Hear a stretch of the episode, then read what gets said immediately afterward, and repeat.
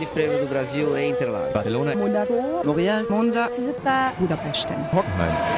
Stracke an der Strecke. Der Formel 1 Podcast mit Inga Stracke. Stracke an der Strecke, der Podcast zur Formel 1 und es geht wieder los mit der Saison. Deswegen geht der Podcast auch wieder los. Ich begrüße alle Hörer. Sorry für die Winterpause, die hat's mal gebraucht. Aber jetzt, ähm, ja, der Winter ging so schnell rum wie äh, nichts, irgendwas. Ja, jetzt stehen natürlich auch die ersten Rennen erstmal unter dem Vorzeichen von Corona. Sehr schade. In diesem Sinne wünsche ich erstmal äh, allen eine Riesentüte Gesundheit und ich spreche heute mit Bianca Garloff. Bianca, du kommst nicht mit mir nach Melbourne. Nein, Inga, ähm, ich warte jetzt nicht wie du gerade am Flughafen auf einen Flieger nach Australien. Ähm, und ich muss ehrlich gesagt sagen, ich war noch nie so froh, dass ich mich schon vor etwas längerer Zeit entschieden habe, das erste Rennen nicht zu machen. Ja, also ich, äh, ich fliege jetzt da runter und ich ähm, habe jede Menge ähm, Handdesinfektionstücher dabei und ähm, unser, unser Hausarzt hat mir tatsächlich sogar so eine FFP3-Maske besorgt. Ich komme mir vor, äh, wenn ich das Ding aufhab wie ein äh, Formel-1-Auto mit Spoiler, aber wenn man es denn braucht, bin ich ausgestattet, aber ich, ich hoffe, dass alles gut geht. Und die Australier sagen ja tatsächlich, ihr Rennen wird stattfinden und zwar auch mit Zuschauern, so wie Bahrain das jetzt gesagt hat, ohne Zuschauer, ist nach momentanem Stand für die Australier keine Option. Ja, ich denke, da zwischen Australien und Bahrain gibt es natürlich auch nochmal einen kleinen Unterschied von ein paar zehntausend Zuschauern. Also in Australien wissen wir, da ist die Strecke einfach voll. Das ist der Saisonstart. Dort sind viele Fans, die wollen das Rennen einfach auch sehen. In Bahrain hat man sich da, glaube ich, leichter getan mit der Entscheidung, weil, naja, ich sag jetzt mal, die Tribünen sind da traditionell nie so richtig gut gefüllt gewesen. Und wenn, dann meistens ja auch mit Leuten, die diese Karten äh, geschenkt bekommen äh, haben oder auf anderen Wegen. Also insofern war das für die Bahrainis eine, eine einfachere Entscheidung, als das in Australien äh, der Fall wäre. Und so, glaube ich, ist das dann auch zustande gekommen. Ich denke mal, auch die australische Mentalität ist ein bisschen vielleicht eine andere, auch die Art und Weise, mit solchen Sachen umzugehen. Ich meine, die hatten jetzt äh, am vergangenen Wochenende ein Cricket-Match mit 86.000 Zuschauern da. Und äh, die meinen, äh, dass es hier irgendwie ähm, kein Problem. Es gibt ja auch zwei super mega Konzerte jetzt am Rennwochenende. Am äh, Samstagabend spielt Miley Cyrus und der Star DJ aus England, Sepp Fontaine. Und am Sonntagabend ein Konzert das ich schon seit Jahren gerne mal sehen möchte oder ein Mann, den ich schon seit Jahren gerne mal im Konzert sehen möchte, so muss ich sagen. Robbie Williams, das auch noch an der Rennstrecke direkt neben dem Fahrerlager. Also die Australier, die sind da guter Dinge.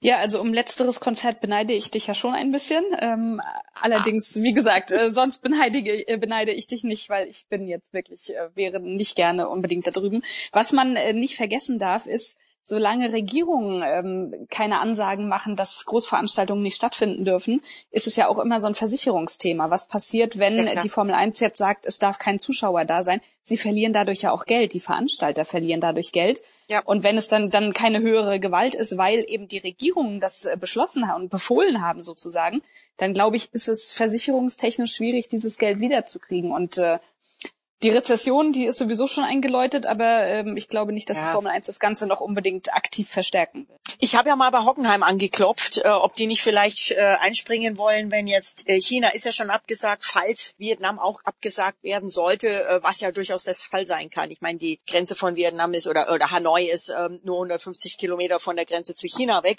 ähm, ob nicht Hockenheim da einspringt. Und ähm, die haben ja gesagt, äh, es wäre natürlich ein riesen logistischer Aufwand. Wenn jetzt aber, nur so eine Idee, das müsste ich denen mal vorschlagen, wenn jetzt aber Hockenheim auch sagt, okay, wir machen das, aber nur fürs Fernsehen und keine Zuschauer vor Ort, äh, dann äh, wäre das vielleicht nicht so viel Logistik. Na, hätten wir wenigstens ein Rennen in Deutschland dieses Jahr, oder? Was meinst du?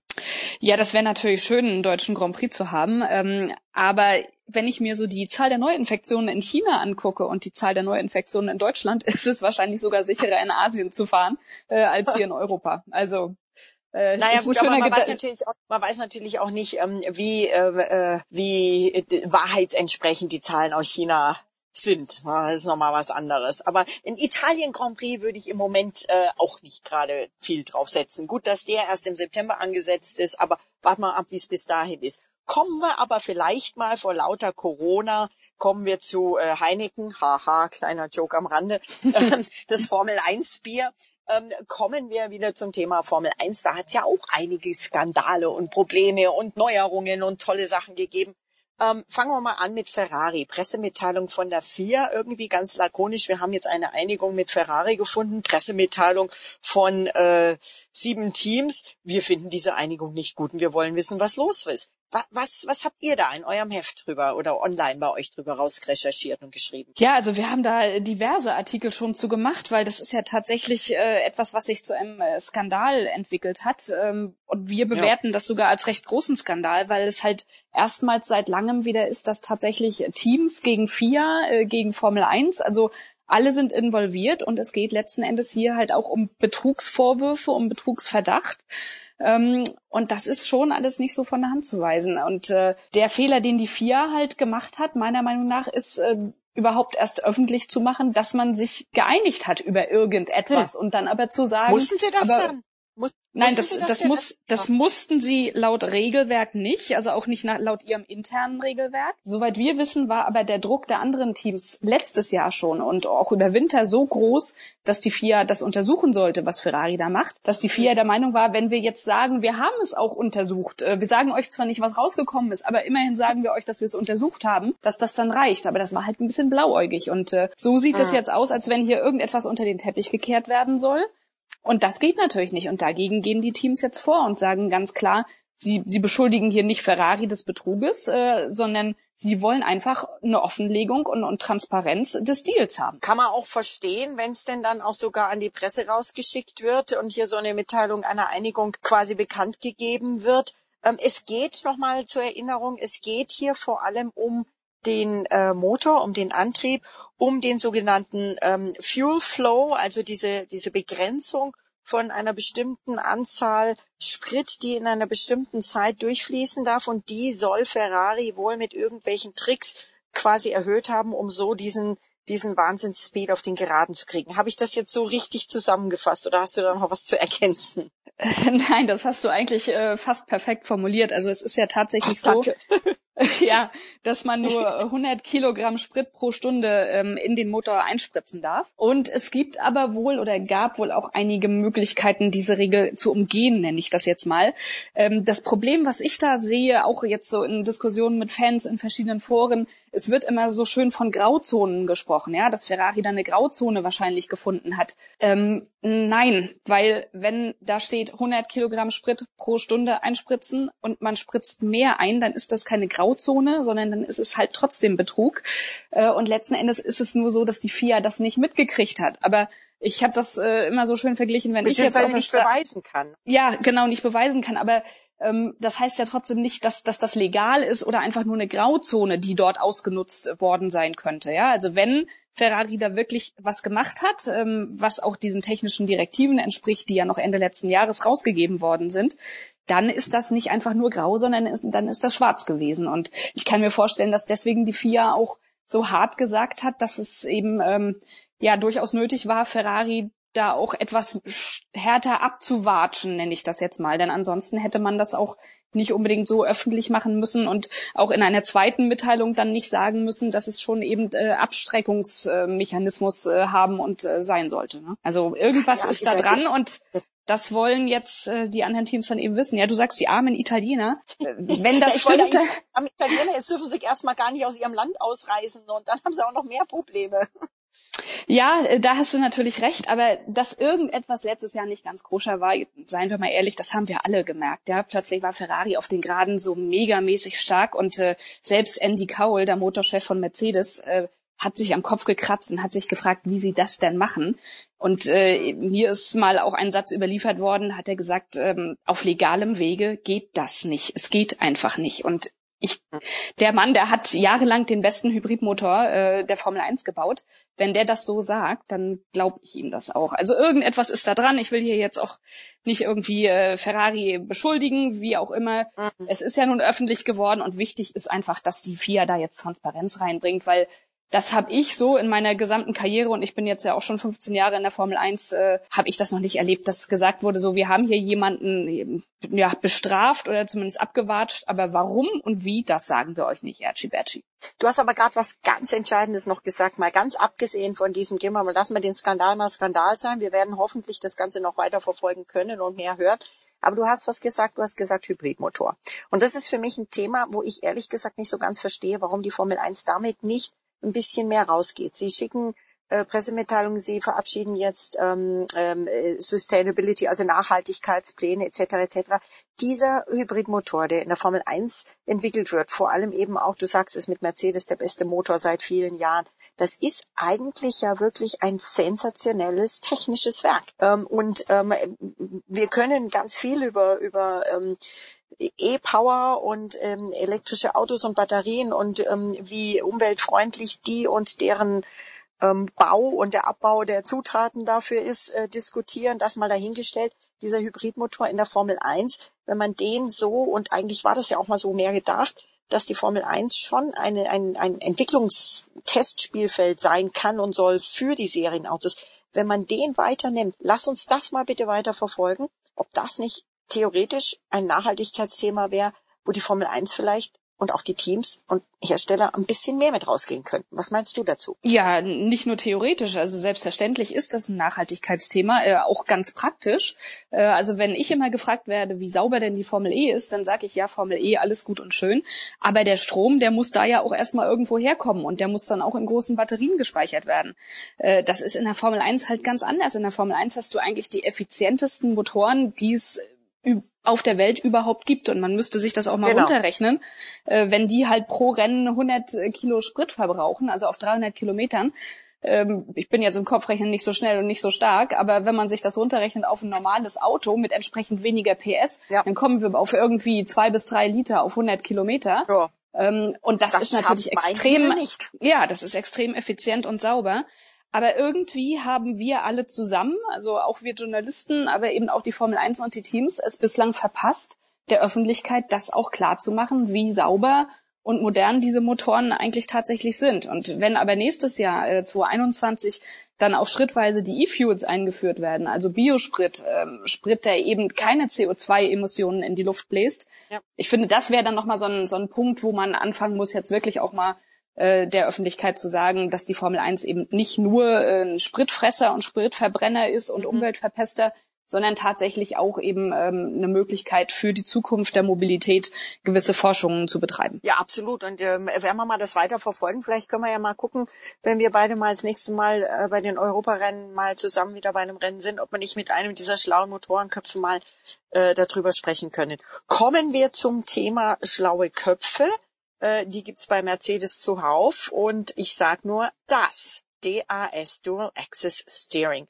Da zieht der Lewis Hamilton ganz gut sichtbar im ähm, F1 TV, was die Formel 1 ja ohnehin vermarkten will, die, wo sie das gesamte, die gesamten Tests gezeigt haben, in der Onboard-Kamera mal eben das Lenkrad hoch und ähm, äh, oder beziehungsweise zu sich hin und die Reifen verändern sich. Jetzt wird diskutiert, ist das nur aerodynamisch, dient das nur dazu, äh, was heißt nur, dient das dazu, den, äh, die Reifentemperatur gerade auf den langen Graden, wo die dann an Temperatur abbauen, ähm, zu halten, was ja ganz, ganz deutliches und wichtiges Thema ist, diese Reifentemperatur. Wie viel hilft es aerodynamisch? Und ab nächsten Jahr ist es verboten, aber dieses Jahr ist es erlaubt. Ist das diese Grauzone, die du vorhin angesprochen hast, wo es eben nicht so eindeutig beschlossen war? Und ist das, Ross Braun hat mhm. ja offensichtlich Pressekonferenz geschmunzeln gesagt, das ist ein Formel 1 Klassiker. Das hatten wir auch damals mit dem Doppeldiffuser, da war ja leibhaftig involviert. Ist das wieder so ein Geniestreich, wie die Formel 1 sie immer mal wieder rausbringt? Ja, also ich kann jetzt äh, bisher schwer beurteilen, wie viel das wirklich dann bringt. Äh, Helmut Marko ist der Meinung, zwei, ja, zwei Zehntel pro, äh, pro Runde sind da durch, durchaus schon drin, was natürlich äh, ja bei einem Reglement, was eigentlich nur noch bis Ende dieses Jahres so dann auch äh, läuft, äh, schon recht viel auch ist. Ähm, aber wie du sagtest, genau das ist eben auch eine Grauzone. Äh, während das andere, wenn man eben mehr als 100 Kilogramm Sprit pro Stunde in den Motor einspritzt, dann ist das halt schwarz. Hier ist es grau, was man auch daran merkt, dass so viele Experten darüber diskutieren, welche Regel denn nun tatsächlich anzuwenden ist bei das. Und äh, ich finde es bemerkenswert, dass Mercedes, das Team, das die letzten Jahre dominiert hat und sich eigentlich auch irgendwann mal zurücklehnen hätte können, dass ausgerechnet die diejenigen sind, die jetzt wieder mit sowas kommen. Ähm, also Hut ab, äh, die sind einfach im Moment die Besten. Das muss man neidlos anerkennen. Egal, ob man Mercedes-Fan ist oder nicht, egal, ob man der Meinung ist, dass Mercedes die Formel 1 zu Tode siegt oder nicht. Sie machen einfach einen richtig, richtig, richtig geilen Job. Das ist es ja. Ich meine, eigentlich müsste man jubeln. Das ist äh, ja auch unser deutsches Team sozusagen. Das ist eine super Sache, was die machen. Auf der anderen Seite, ha, sie machen es halt dann auch wiederum langweilig in Anführungszeichen, wenn keiner von den anderen rankommt. Das ist so dieses zweischneidige Schwert. Ich freue mich, bin auch stolz drauf, finde das super. Ist auch ein tolles Team. Ähm, aber ähm, hm, wie machen wir das, wenn, wenn die dann wieder vorne wegfahren? Ne? Ich, also ich habe Freunde, die sagen, ach, du fliegst nach Melbourne, ach, schon wieder Formel 1 und ähm, wird's denn diesmal spannend? Sag ich, ja, ich hoffe es. Ja, wir müssen hoffen, dass Red Bull es spannend macht mit Max Verstappen. Ja. Ähm, diese sahen bei den Tests nicht so schlecht aus. Also ich rechne schon, dass die einigermaßen mithalten können und der Max ist so heiß, äh, da vielleicht auch jetzt noch in seinem also doch noch jüngster Weltmeister aller Zeiten zu werden. Das kann er nur noch dieses Jahr. Also ich glaube, äh, die wollen wirklich, die wollen Mercedes besiegen und ich würde im Moment eher mein Geld auf dann Red Bull setzen als Mercedes-Herausforderer als auf Ferrari. Weil leider hat man bei Ferrari einfach auch beim Test gesehen, dass das Auto nicht gut lag, dass der Motor auch offenbar schwächer ist eben als im Vergleich zum Vorjahr und die Voraussetzungen sind da einfach nicht die besten. Und äh, jetzt gab es viele Stimmen, die gesagt haben, ja, blöfft Ferrari. Mattia Binotto ja, hat mehrfach, mehrfach ganz klar gesagt, nein, wir blöffen nicht, das ist unser Leistungsstand. Und angesichts des ganzen Skandals und ähm, was sich dann hinterher entwickelt hat, glaube ich auch tatsächlich, dass er nicht gelogen hat, sondern Ferrari ist im Moment wirklich nur dritte, vielleicht sogar nur vierte Kraft, wenn mit Racing Point da die rosane Mercedes-Kopie noch ankommt. Ja, ähm, ja, ja, die wollte ich auch gerade ansprechen. Auf die Genau. setze ich Hohlstücke. Auf die setze ich die Rose, auf die Pink Panthers setze ich Hohlstücke. Die könnten zumindest vom Auto her richtig gut nach vorne fahren. Ja, also auf jeden Fall. Die sahen bei den Tests gut aus. Die haben ja eigentlich den Mercedes des Vorjahres äh, kopiert, wenn man so will. Das heißt, das Auto muss auch gut sein. Aber auch da erwarte ich von den Gegnern äh, doch nochmal ja, den ein oder anderen Protest wahrscheinlich in Melbourne. Denn die sind nicht ganz happy damit, dass der Pink Panther so aussieht wie das äh, Weltmeisterauto des Vorjahres. Und die vermuten, Hm. dass man das auch nicht einfach so nachbauen kann, sondern dass da schon irgendwelche Daten hin und her gereicht worden sein müssen. Da bin ich mal gespannt, wie die Geschichte noch weitergeht. Ich würde Racing Point das auf jeden Fall gönnen, ähm, weil die haben jahrelang hart gearbeitet, galten immer als ein extrem effizientes Team, haben ein hartes Jahr hinter sich und äh, da jetzt mal so ein bisschen in die Phalanx der Großen reinzukommen und ein, mit einem rosanen Auto, das rote Auto zu jagen, äh, würde ich ganz lustig finden. ja, die sind ja so ein bisschen Underdog und so einem Underdog gönnt man das ja immer. Und ich wollte gerade nur noch einwenden, die haben natürlich auch sehr viele Teile von Mercedes äh, gekauft. Nicht nur den Motor, sondern auch sehr viele andere Teile, Getriebe und sonstige Sachen, wo, woraufhin das Auto natürlich auch entsprechende Maße haben muss, dass das alles passt. Das haben sie zumindest so argumentiert. Werden wir schauen, was sich da ergibt. Werden wir schauen. Ich habe mit der Tatjana Calderon gesprochen, die sagt, die, ihre Alfa Romeo-Leute, also quasi die Schweizer Sauberleute, äh, äh, seien auch sehr zuversichtlich und seien sehr gut drauf gewesen. Vielleicht kann auch Kimi, äh, der ja dieses Jahr 41 wird, nochmal irgendwie nach vorne düsen. Es, ich hoffe, dass es spannend wird. Ich glaube, wo es auf jeden Fall spannend werden wird, ist das Mittelfeld. Das wird extrem hart umkämpft sein. Und ähm, ganz kurz noch was zu den Pink Panthers. Wir haben uns ja beide beim Launch gesehen von dem äh, BWT Racing Point, was ich ja echt cool finde zum Thema Nachhaltigkeit. Äh, BWT-Boss äh, Andreas Weißenbacher hat gesagt, sie werden eine ähm, Quelle oder einen Brunnen spenden in Ghana für jedes Mal, wenn eines ihrer Autos in den Punkten ist. Und allein das ist schon mal ein richtig starker Ansatz.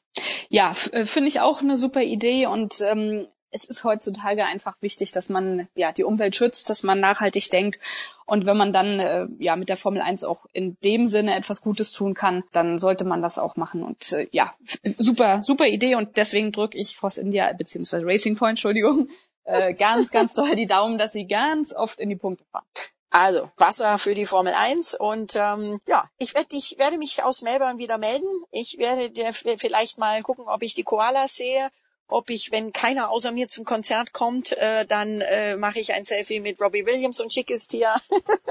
Aber ich, ich schätze mal, ich werde nicht die Einzige sein, die da sein wird. Bianca, ganz, ganz vielen Dank. Ich bin gespannt, was ihr auch so, ähm, äh, ja, du hast ja überall immer deine Quellen, äh, in den nächsten Tagen schreiben werdet. Wir bleiben in Kontakt und vielen Dank dir für, ja, für deinen Beitrag zu diesem Podcast. Ja, gerne. Gute Reise und bleib gesund, Inga. Danke, tschüss. Tschüss.